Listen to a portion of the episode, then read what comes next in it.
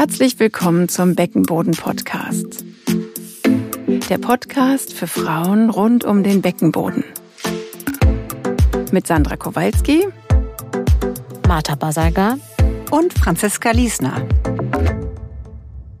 Hallo und herzlich willkommen zur dritten Folge des Beckenboden-Podcasts. Heute geht es um den starken oder verspannten Beckenboden. Wir nennen das auch Beckenbodenhypertonie. Erfahrungsberichte von Martha Basagan, Urogynäkologin aus der Frauenklinik an der Elbe, Franziska Liesner, Physiotherapeutin und Inhaberin der Beckenboden-Schwerpunktpraxis Stabile Mitte und Sandra Kowalski, Proktologin aus der Gemeinschaftspraxis für Koloproktologie, allesamt aus Hamburg. Ein verspannter Beckenboden. Das kann ähnlich viele Probleme machen, wie zum Beispiel verspannte Schädelmuskeln bei Migräne oder verspannte Halsmuskeln bei Nackenschmerzen. Martab, was sind das denn in deinem Bereich für Probleme? Patientinnen, die zu uns kommen mit ähm, verspannte Beckenboden, haben häufig Schmerzen im Becken. Diese Schmerzen ähm, kristallieren sich häufig Schleimmerzen beim Verkehr oder beim Sitzen, Laufen. Viele Patienten beschreiben, dass sie gar nicht mehr sitzen können, weil sie das Gefühl haben, dass sie einen Stab im Beckenboden haben. Also beugen geht gar nicht. Die können ihre Arbeit nur im Laufen oder im Liegen tätigen. Sitzen geht es gar nicht mehr. Und Dyspareunie, also Schmerzen beim Verkehr, ist das häufigste, was die Patienten beschreiben. Die Dyspareunie, also Schmerzen beim Verkehr ist die häufigste sexuelles Problem in der gynäkologischen Praxis. Und es wird in die Statistik eingegeben, 10 bis 20 Prozent der Frauen leiden im Laufe ihres Lebens mit einer sexuellen Störung, also Schmerzen beim Verkehr. Ähm, Martha, und wie entsteht das Ganze? Ja, man, dazu muss man eine genaue Anamnese betreiben. Also bei uns ist ja so, wenn die Patientin mit diesen Beschwerden kommt, führen wir eine ausführliche Anamnese und äh, erstmal fragen, seit wann diese Problematik besteht. Stand es immer seit äh, praktisch seit Jahren oder seit dem ersten Verkehr oder ist das neu aufgetreten?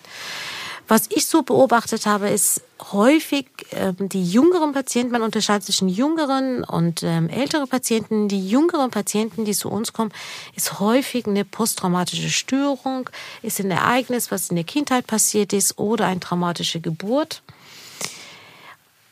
Bei Mittelalterpatientinnen, mhm. sage ich Patienten mit 30, 40, beobachte ich, dass es häufig mit einer Geburt zusammenhängt, dass sie eine schwere Geburt hatten. Die hatten dann Inkontinenz und Senkungsproblematik. Dann haben sie wahnsinnig viel Beckenbodentraining gemacht, weil sie einfach nicht inkontinent werden wollten. Die Inkontinenz war weg, aber dann hatten sie auf einmal Schmerzen im Becken. Wir sehen es aber auch bei vielen Patientinnen nach einer Operation im Bereich des Beckenbodens, dass ähm, diese Verhärtung und diese verspannte Beckenboden auftritt. Die Folgen sind außer Schmerzen bei uns in der äh, Urogynäkologie ist häufig auch eine Drangstörung. Und die Ursache ist ja, durch die verspannte Beckenbodenmuskulatur kommt es zur Einengung des Nerves, der Beckenboden versorgt, sogenannte Nervus pudentus. Und je nachdem, wie dieser Nerv irritiert wird durch Verspannung der Muskulatur, kommt es zu Drangstörung und häufiges Wasserlassen. Und das siehst du aber auch, Sandra, ja, oder? das sehe ich auch. Also die, die Patienten, die mich aufsuchen, klagen in erster Linie eigentlich über ähm, Entleerungsstörungen. Mhm. Ja? Also beschreiben tun sie das immer, ich sitze auf dem Klo und ich press und es kommt einfach nichts. Und ähm, ja, also klagen im Prinzip über Verstopfung, weil und das ist ja auch ein häufiges Thema. Ne? Also 15 Prozent der Allgemeinbevölkerung leiden unter Obstipation. Aber das kann man eigentlich gar nicht so ganz genau sagen. Also die Prävalenzen in der Literatur, die gehen wirklich von ein Prozent bis 80 Prozent. Mhm. Also das kann man nicht so sagen. Das ist auch eine große Dunkelziffer. Das gibt's ja, also wie soll man das auch groß rausfinden? Ne? Aber also das Genau, und Verstopfung kann viele Ursachen haben, aber eine ist wirklich der verkrampfte Beckenboden. Ne? Also die Muskulatur ist so fest, dass einfach nichts vorbeirutscht. Und das tastest du auch. Also diese Patienten, also nach der Anamnese genau. machen wir eine gynäkologische Untersuchung und im Laufe der Jahre wird man auch geübter. Das erste Mal, muss ich sagen, wenn ich mit einer Patientin konfrontiert wurde, dachte ich, was ist denn da passiert? Mhm. Da kommt man ja gar nicht. Also diese Rein. Patientin hat drei Kinder geboren, muss man erwarten, dass es das, man kann diese Patientin nicht untersuchen, nee. weil die Muskulatur so fest genau, ist. Genau, das ist auch sehr schmerzhaft. Sehr schmerzhaft. Ich habe teilweise Patienten inzwischen, das von bestimmte Fachrichtungen kommen, mit fragliche Tumormasse. Ja dass das da, da ein ist Tumor was. ist, da ist genau. was, da ist eine Verhärtung. Genau, das und da ist auch schon MRT gelaufen. Genau. Und dann da MRT beschreibt es eine Muskelmasse, aber mir nicht. Ja, das beschreiben meine Patienten auch. Da ist was im Weg. Weg genau. Ne? Ich komme da nicht dran vorbei. Und das, die kommen gar nicht auf die Idee, dass das einfach der Muskel sein kann. Ne? Die denken, da sitzt ein Tumor oder die Hämorrhoiden ist natürlich ganz allgemein gängig. Das sind immer die, die Hämorrhoiden sind an allem schuld in der Proktologie, ähm, zumindest aus Patientensicht. Aber nein, das ist wirklich eine verminderte Entspannung des Schließmuskels. Sobald Stuhl in der Rektumampulle ist und dort den Druck erhöht, bekommen wir ja sozusagen neurologisch das Signal, bitte Schließmuskel, entspanne dich, lass den Stuhl frei, lass es los und das funktioniert. Das ist eine Koordinationsstörung. Und das haben auch sehr viele. Also in der Literatur findet man so 20 bis 75 Prozent. Aber wie gesagt, das ist eine sehr breite Spanne. Und wir nennen das Beckenboden-Dyssynergie oder bei mangelnder Entspannung auch ein Anismus. Ne? Und diese fehlende Entspannung oder auch manchmal ist es auch ganz paradox, dann also wenn ich die Patienten untersuche, was du gerade gesagt hast, ist es manchmal wirklich schwierig, sie zu untersuchen. Der After ist ganz, ganz eng. Die Patienten haben ganz starke Schmerzen, wenn ich sie untersuche. Und ich lasse die Patienten in der Untersuchung immer einmal ankneifen und dann auch locker lassen. Und manchmal ist das alles ganz durcheinander, völlig dyskoordiniert. Die haben überhaupt gar keine, gar kein Gefühl oder gar keine, ähm, ja, Koordination, was diesen Muskel angeht. Ne? Und was hast du von Ursachen? Also was, wenn du die Patienten befragst, siehst du irgendwelche Zusammenhänge mit irgendwelchen Ereignissen oder ist es Stress oder? Ja, ich würde denken, das meiste ist Stress. Also ich, ja, das meiste würde ich denken ist Stress. Oft so, so posttraumatische Belastungsstörungen. Siehst du auch häufiger? Kann ich ehrlicherweise nicht bestätigen, aber vielleicht geht da auch meine Anamnese gar nicht so weit wie bei dir.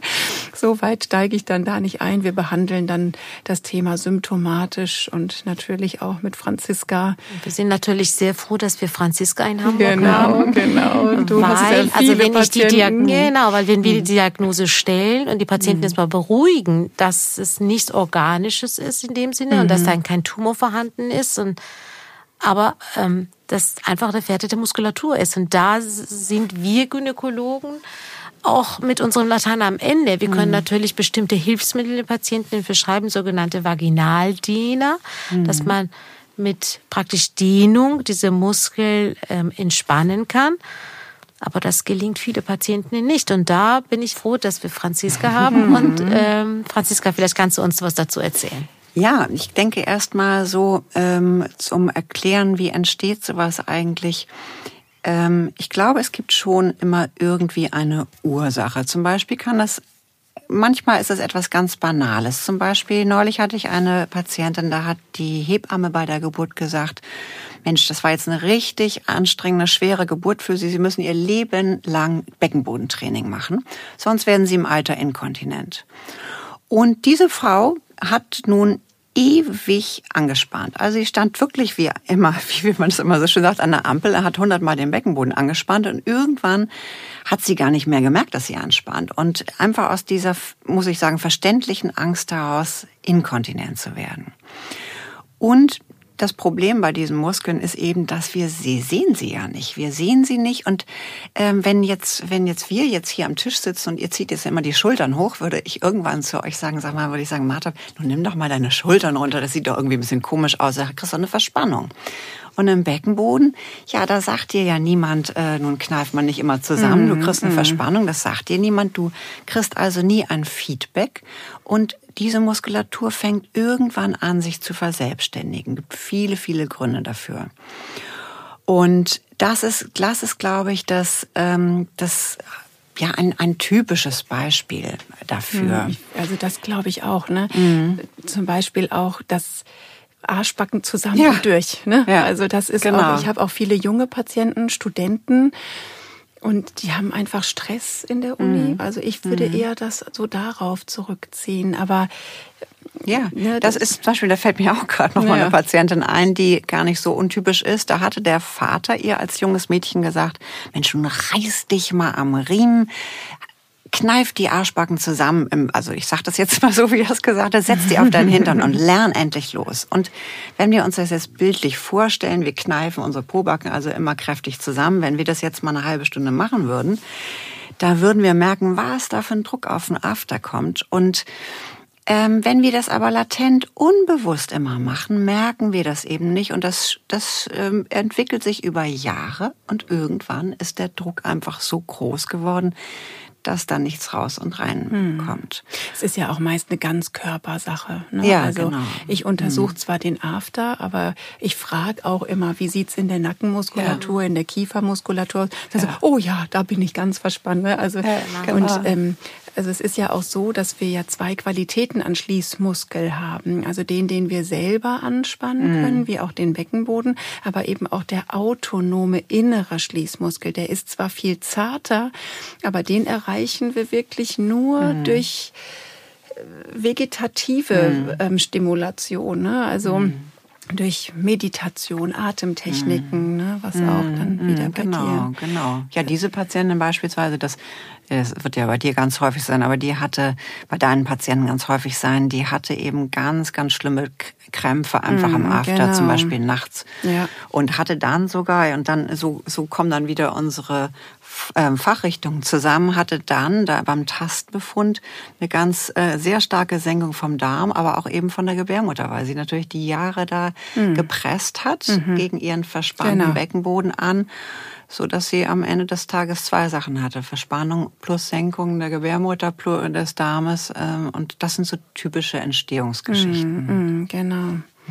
Genau, also diese Beckenbodendyssynergien, die beschreiben meine Patienten beschreiben dann in erster Linie wirklich diese Entleerungsstörung, Fremdkörpergefühl, mhm. Druck ähm, und, und ein Stuhldrang, aber es kommt einfach mhm. nichts. Ne? Und die sitzen auf der Toilette und pressen sich ne? und vielleicht kommt dann ein ganz bisschen Stuhl, aber sie fühlen sich unvollständig entleert. Es, es geht nur in kleinen Portionen. Auch hier beim verspannten Beckenboden kann das der Fall sein.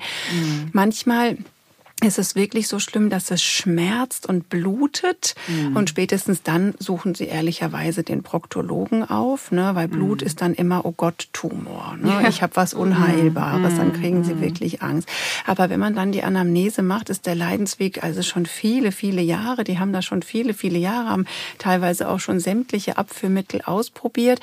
Und es ist eigentlich auch ganz paradox, weil der Stuhl ist weich, ne? Mhm. es, aber er kommt trotzdem nicht raus. Es sind jetzt nicht die festen festen, lehmartigen Brocken, die man nicht rausbekommt, sondern es ist ein ganz normal geformter, sogar fast zu weicher Stuhl und den kriegen sie halt dennoch nicht raus. Mm. Ne? Mm, mm. Und wie, wie, wie äußert sich das dann in der Untersuchung? Äh, was, was fühlst du da, Sandra? Ja, genau. Also wie ich es am Anfang schon ein bisschen erzählt mhm. habe, also ich taste die digital aus und ähm, das und heißt mit dem Finger. Ich muss das mal, muss das mal eben übersetzen. Ich bin hier immer so in meinem Flow. Entschuldigung. Genau. Also die proktologische Untersuchung ist immer eine Tastuntersuchung mhm. und ähm, und dass die Patienten wie gesagt kneifen und dann aber auch pressen. Und manchmal merke ich wirklich nichts. Ne? Also der Schließmuskel ist fest und wenn Sie kneifen, ist er fest und wenn Sie locker lassen, ist er fest und wenn Sie pressen, ist er fest. Also es tut sich einfach nichts. Ja, ne? Ist mit dem gleichen Tonus. Genau, es hat den gleichen Tonus, die gleiche mhm. Muskelanspannung. Ne? Und die können nicht mehr relaxieren. Die können das, die haben verlernt, den Muskel locker zu lassen. Ne? Und genau, diese und Mhm. Genau, und dann ist eben die anale Haut, die den Analkanal auskleidet, die ist sehr sensibel und wenn man dann presst, kann die reißen mhm. und das erklärt dann die Schmerzen mhm. und die Blutung. Ne? Mhm. Manchmal kommen dann auch so kleine Hautläppchen zum Vorschein und das ist dann in der Laiensprache oft die Hämorrhoide, die tut mir weh, aber da steckt oft was ganz, ganz mhm. anderes dahinter. Ne? Das findet man dann in der Proktoskopie raus. Da kann man dann mal in den After hineinschauen und schauen, wie das innen drin aussieht. Genau. Okay, und Ähm, ja, wie könnt ihr ärztlich dann helfen? Martha, willst du erst mal was erzählen? Ähm, ja, also ähm, wenn ich nichts anderes gefunden habe und praktisch diese harte Muskulatur getastet habe, versuchen wir mit, ähm, wie ich es vorhin gesagt habe, diese Muskel zu dehnen in der Scheide. Das können, wir bringen die Patienten bei, dass sie es selber machen. Gelingt es aber wenig Patienten, dass man praktisch es ist auch ein bisschen, ähm, sage ich mal, anstrengend, weil in dem Augenblick, wenn man versucht, sich zu beugen, in die mhm. Scheide zu massieren, dann ist man auch nicht mehr entspannt. Mhm, mhm, es gibt aber bestimmte Hilfsmittel, sogenannte Vaginaldehner in verschiedene Größen, die wir verschreiben können, dass die Patienten versucht, ähm, vielleicht im Liegen, ein bisschen entspannteres Zustand, ähm, diese Vaginal, die, die Muskulatur praktisch zu dehnen und zu entspannen. Man kann Magnesium auch hochdosiert geben oder gegebenenfalls gibt es bestimmte Medikamenten, die muskelrelaxant sind, das heißt, die Muskeln entspannen. Muss man aber aufpassen, weil es Patienten also müde macht. Also die können auch nicht mehr Auto fahren und das muss man den Patienten unbedingt mitteilen. Aber was viel, viel mehr hilft, also wahnsinnig gut hilft, ist die Physiotherapie und manuelle Therapie. Mhm. Ähm, wo aber leider in Deutschland, korrigiere mich, wenn es richtig mhm. ist, nicht jede Physiotherapie, äh, Therapeutin mhm. das macht. Ist das richtig? Ja, das ist richtig, genau. Also wir sind tatsächlich, ähm, es machen nur Beckenbodenphysiotherapeuten. Darauf sollten wir äh, weisen wir auch noch mal hin in den Shownotes, dass wir da noch mal die Liste ein, äh, einspeisen sozusagen.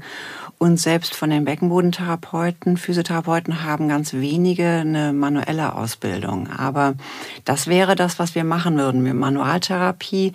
Wir würden also mit unseren Fingern wirklich diese ähm, verspannten Muskeln bei den Patientinnen behandeln. Und das macht ganz viel Sinn. Man stellt sich das vielleicht unangenehm vor, aber das ist nicht unangenehm. Es ist ähnlich wie wenn man den Schulternacken weich macht, beispielsweise. Es kennt jeder, es ist so eine Art Wohlweh. Aber in dem Moment, wo man da drauf drückt, da wird der Patientin meistens erst klar, ah, da ist hm. wirklich Muskulatur, da ist nichts anderes Böses und die denken sich ja, was, was, was da irgendwie sein mag. Und dann fühlen sie, aha, das sind Muskeln und wir drücken da längere Zeit drauf, bis es nachgibt. Und das machen wir von innen, also durch die Scheide oder durch den ähm, After, dass wir diese manuelle Therapie machen. Und ähm, ja, oder wir behandeln auch, suchen auch Triggerpunkte. Das kennen, kennen wir alle, dass man verspannt ist. Dann hat man so einen Punkt im Schultergürtel, der zieht dann zum Kopf hoch. Sowas geht's im Becken auch. Der zieht dann vielleicht in die Blase rein zum Beispiel oder ähm, äh, an bestimmte andere Stellen. Und das wäre das, was wir behandeln. Und ja, wie ist das ähm, mit, genau, Biofeedback? Das macht ihr auch, oder? Das verschreibst du auch öfter, Martha, Biofeedback oder? beziehungsweise Elektrostimulation, ja, Elektro. aber nur mit einem bestimmten Biofeedback weniger ja. Elektrostimulation. Mhm. Und sage explizit die Patienten, die ja. brauchen keine Beckenbodentraining, die brauchen ja. eine Beckenbodenentspannung. Ja. Und bei der mhm, genau. Elektrostimulation, es gibt bestimmte Frequenzen, der Muskel mhm. trainiert mhm. und es gibt bestimmte Frequenzen, wo der Muskel entspannt. Und genau diese Frequenzen empfehlen wir den Patienten. Mhm. Die Folgen, das hatte ich vorhin vergessen zu sagen, bei Patientinnen ist das ja enorm, weil wenn man dauerhaft, wie du das beim Stuhl beschreibst, beim Urin ist es ja genauso. Wenn der Beckenboden so verspannt ist, dann versuchen die Patienten dauerhaft immer beim Wasserlassen immer pressen. Und diese dauerhaftes Pressen führt dazu, dass die Blase praktisch ganz hart wird. Und dann verliert auch die Elastität. Und dann führt dazu, dass die Patienten ständig auf die Toilette müssen, mhm. weil eine Blase auch nicht mehr reinpasst. Und wenn wir eine sogenannte Blasenspiegelung machen, Zystoskopie machen, wir sehen, die Blase sieht gar nicht aus wie eine Blase, sieht aus wie eine Nussschale. Mhm. Das ist richtig gefaltet, ist hart und da passt teilweise auch nicht mehr als 50 bis 100 Milliliter dran. Mhm. Und die Folgen sind, die müssen auf die Toilette mhm. gehen oder nach 100 Milliliter entleert sich die Blase. Mhm. Es ist nicht nur die Verspannung, sondern die Folgen sind ja auch wirklich gravierend. Ja, absolut. Also proktologisch muss man ähm, den Patienten auch erstmal klar machen, dass das keine Verstopfung in Form von zu festem Stuhl ist, der nicht rauskommt, sondern dass das eben eben die die Muskulatur ist und da gilt auch ganz klar Entspannung. Ne? Also das ist das das Zauberwort und die dürfen ab dem Tag, wo sie in meiner Sprechstunde sind, nicht mehr pressen. Die bekommen ein sogenanntes Pressverbot auf der Toilette und um es ihnen so ein bisschen auf der Toilette zu erleichtern, gibt's schon auch Tricks. Also man kann sich ein Höckerchen unter die Füße stellen, man kann auch das Becken vor und zurück bewegen, wie so eine Art Bauchtanz kann man machen. Letztlich geht es alles nur darum, im im Becken kommt der Mastdarm und knickt ab sozusagen in den Analkanal. Und diese, diese Abknickung wird durch den Beckenboden verursacht. Ne? Das ist auch ein, ein Teil der Kontinenz, weil würde es gerade sein, würde es einfach nur runterrutschen. Und so haben wir nochmal einen Stopper drin durch diese, diese Puborectalis-Schlinge, wie wir das nennen.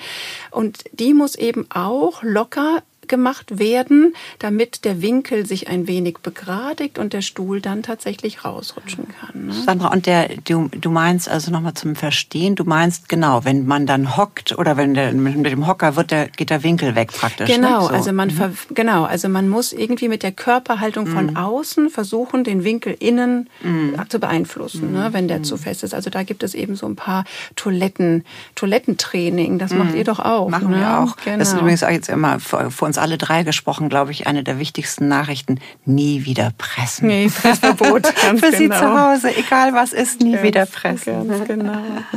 Und natürlich ist es auch wichtig, den Stuhl einigermaßen weich zu gestalten. Ne? Aber das kann man eigentlich auch schon mit Flohsamenschalen, die man täglich zu sich nimmt. Also Ballaststoffe, genügend Wasser, also anderthalb bis zwei Liter wären schon schön und natürlich ausreichend Bewegung. Also diese drei Säulen ähm, bilden mhm. unseren Stuhlgang.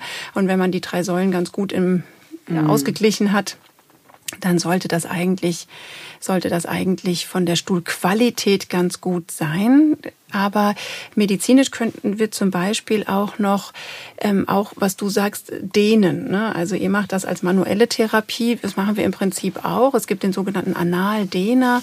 Das ist ja wie ein Plack, der so zuckerhutartig immer größer wird, also konisch zuläuft und eben dünn beginnt.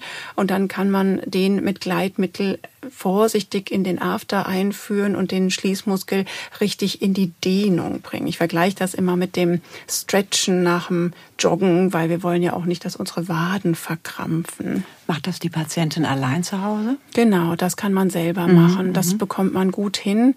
Auch nicht alle, kommt auch auf die Körperfülle an natürlich. Ne? Manche erreichen ihren After leichter als andere, aber theoretisch kannst du das alleine machen. Mhm. Und man kann das Gleitmittel unterstützen mit einer Calcium-antagonistischen Creme. Das klingt jetzt alles so kompliziert, aber das ist im Prinzip eine Creme, die aus der die aus der Blutdruckmedizin kommt, also um auch den Druck zu senken in den Gefäßen. Ne? Dann werden die Muskeln, die die Gefäße umkleiden, geblockt, lassen los, der, das Gefäß stellt sich weit, der Druck senkt sich. Und diesen Effekt nutzen wir eben auch an der Schließmuskulatur. Mhm. Und diese, diese Cremes sind proktologisch sehr gängig bei Entleerungsstörungen oder eben Genau, ja, bei Die nimmt man dann auch so einmal am Tag oder so. Zweimal am Tag kann man das ein. Mhm. Ähm, verschreibungspflichtige Medikamente. Ja, ja, ja, das okay. sind verschreibungspflichtige Die Medikamente. So genau, mhm. und man muss auch sagen, es ist off-label. Ne? Für das Medikament ist natürlich dafür mhm. nicht zugelassen, mhm. funktioniert aber sehr mhm. gut. Und ähm, dann dehnt man sozusagen chemisch und mechanisch. Mhm. Und wenn das alles auch noch nicht so richtig gut hilft, dann habe ich auch echt gute Erfahrungen mit Botox gemacht. Mhm. Also Botox ist ja ein Muskel, also ein Nervengift, was den Muskel lähmt. Ja, in der Ästhetik nutzen wir das, um Falten wegzuspritzen, weil der Muskel entspannt, sich weitet, dadurch die Haut zieht und zack ist die Falte weg. Aber der Effekt dahinter ist ja die Muskelentspannung. Und wenn man jetzt nur ganz wenig Botox nimmt, dann kann man den Schließmuskel wunderschön entspannen. Und ich habe viele Patienten von einer Operation schützen oder retten können. Das klingt jetzt so komisch, aber die mhm. mussten tatsächlich dann nicht operiert werden an chronischen Fissuren, Schmerzen am After, Blutungen am After weil das Botox dann geholfen hat, den Muskel zu entspannen und dann mit ein bisschen Pflege oder auch in Kombination noch mit dem Dehner hat es ausgereicht, ist natürlich ein langwieriger Prozess, gar keine Frage, hat es ausgereicht, dass die Wunde vom Druck befreit wurde und heilen konnte.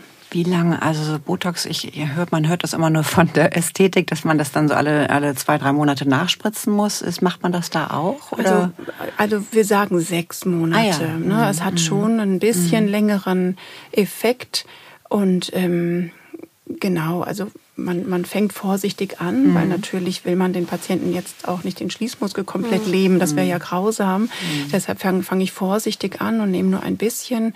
Und im Zweifel muss man dann noch mal was nachspritzen. Aber der Effekt hält so an die sechs Monate an. Ja. Mhm. Wir kennen das ja aus der Urogynäkologie auch bei Patientinnen mit sogenannter überaktiver Blase. Das heißt, wenn die Blase so verhärtet ist und ähm, praktisch sich nicht mehr dehnen kann. Wir versuchen zuerst Medikamente, es sind bestimmte Medikamente, die die Blase entspannen. Und wenn diese Medikamente nichts bringen, da verwenden wir auch Botox. Das ist zugelassen, wird von den Kassen bezahlt. Und äh, so dass man 20 Mal in die Blase spritzt. Und die Erfahrungswerte, wie lange das hält, das ist ja total individuell unterschiedlich. Botox ähm, man muss sich mal vorstellen, da sind äh, auf der Blase sitzen ja Rezeptoren und diese Rezeptoren ähm, arbeiten mit einem bestimmten so, so sogenannte Transmitter. Das ist ja der Stoff, der mit dem, dieser Rezeptoren aufnimmt, damit die Blase entspannt wird. Und wenn diese von diesem Stoff so ganz viel ist, dann verspannt sich die Blase. Und Botox hemmt praktisch mhm. diese Rezeptoren. Und je nachdem, die werden ja wieder gebildet, zwischen sechs bis elf, zwölf Monate kann es dauern. Total oh, ja. individuell unterschiedlich. Mhm. Ich muss noch mal ganz doof fragen, Entschuldigung, aber diese 20 Mal in die Blase, das heißt also nicht 20 Mal hintereinander, sondern du spritzt die Blase, äh, spritzt bis zu 20 Mal in eine Blase hinein? Es ist definiert, also der Standard ist ja, dass man ähm, 100 Einheiten von einem Botox in 20 Milliliter auflöst und ah. 20 Mal tatsächlich versuchen, diese Falten in die Blase oh, zu spritzen. Okay. Das, das machen wir natürlich mhm. äh, visualisiert mit Hilfe so einer ähm, Blasenspiegelung mit ah, so einer ja. Optik. Also wir gucken in eine Blase und stechen genau. Mhm. 20 Mal. Mhm. Und das hilft den Patienten auch sehr. Mhm. Mhm. Als letzte Möglichkeit, also wenn die Medikamente und die Physiotherapie jetzt nichts bringen. Ja, ja genau. Ja. Aber Physiotherapie, Franziska, da sind wir wieder bei unserer schönen Übung. Ja, ich würde sagen, ja, wollen wir eine Übung machen? Ja. Also vielleicht Entspannung? Ja, ja heute gibt es oh, Entspannung. Endlich Entspannung, genau. Ja, also heute könnt ihr euch dann richtig gemütlich anlehnen. Hier, wir haben ja auch schöne Stühle, wo wir uns anlehnen können. Und Sie zu Hause können sich es auch gemütlich machen, sich anlehnen oder wenn Sie sowieso schon liegen, können Sie liegen bleiben. Und äh, je nachdem, entweder machen Sie die Augen zu oder Sie lassen sie geöffnet. Kneifen Sie, das sage ich jetzt mal ausnahmsweise, einmal den Popo ganz kräftig zusammen und halten diese Spannung von den Pobacken. Und dann lösen Sie die Spannung auf und lassen los fühlen nach, wie der Popo nachgibt.